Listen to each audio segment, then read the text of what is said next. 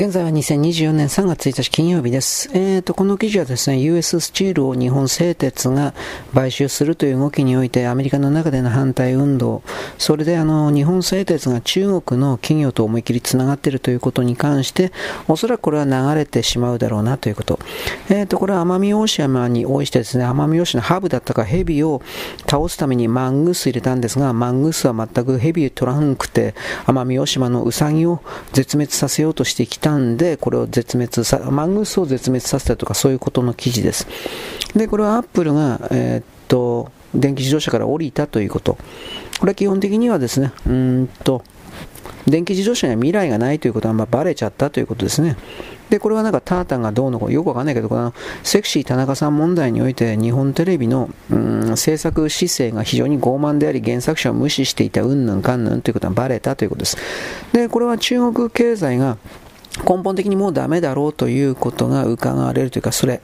で、これは福島みずほさんが、えー、セキュリティクリアランスの法律は戦前の、うん、治安維持法と同じだみたいな、絶対そのことないと思うんだけど、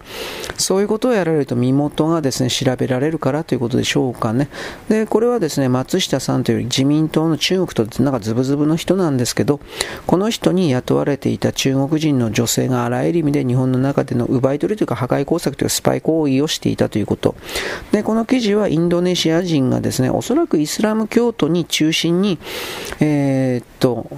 盗んではいないんだろうけど、要は車、レンタルをしていたという形で、書類が徹底的に嘘を書いていたとかそういうことです。で、これはゲオストア、あのー、これがチューナーのついていない50インチのテレビをなんと3万円で売るみたいな。このチューナーついてないんで、この状況においては NHK に、えー、なんていうかな、えー、受信料を取られるということはないという言い方ですね。はい、次、これ川口に住んでいる30代の女性が、えー、地元に住んでいる元々の人間の人権を無視するんですかと。私たちの地元なのに後から入ってきた川口に入ってきたクルド人たちが、レイプだとか殺人だとか傷害とかを含める様々なことをやってるのにどうして私たちは無視されるんですかっていうふうなこと。これは彼女の言ってることは正しい。クルドはとてつもなくおかしい。このことはもう基本線なんで、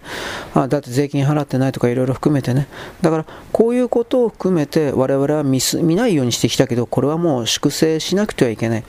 4月1日以降においては入管法が改正されていくから実際にこの入管法改正の動きからこのクルド人の少なくとも犯罪者連中を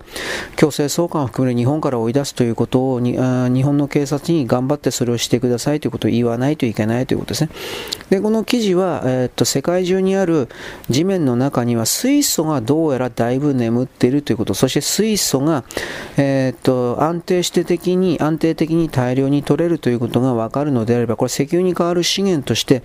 えー、石油よりも人々が水素を求めるということになるのであれば、地政学というものが根本から変わるであろうということを言っている記事、も僕もそう思います。トヨタが燃料電池というかその水素の関連を含めて全くこれを手放さないというのはおそらくはこの水素の資源というものに関していろいろと知ってるからじゃないかなと思います。今朝の、えー、3月1日の午前朝5時頃に千葉、えー、とあとどこで埼玉だったか。この辺中心で震度4ぐらいの地震がありました。というか千葉県沖においては、えー、昨日おとといその前ぐらいにおいてだいぶ地震があったそうです。連続で10回20回。そういうことを踏まえて私はやっぱり南海トラフを含める様々な地域での地震の可能性のことを言います。はいよろしく。ごきげんよう。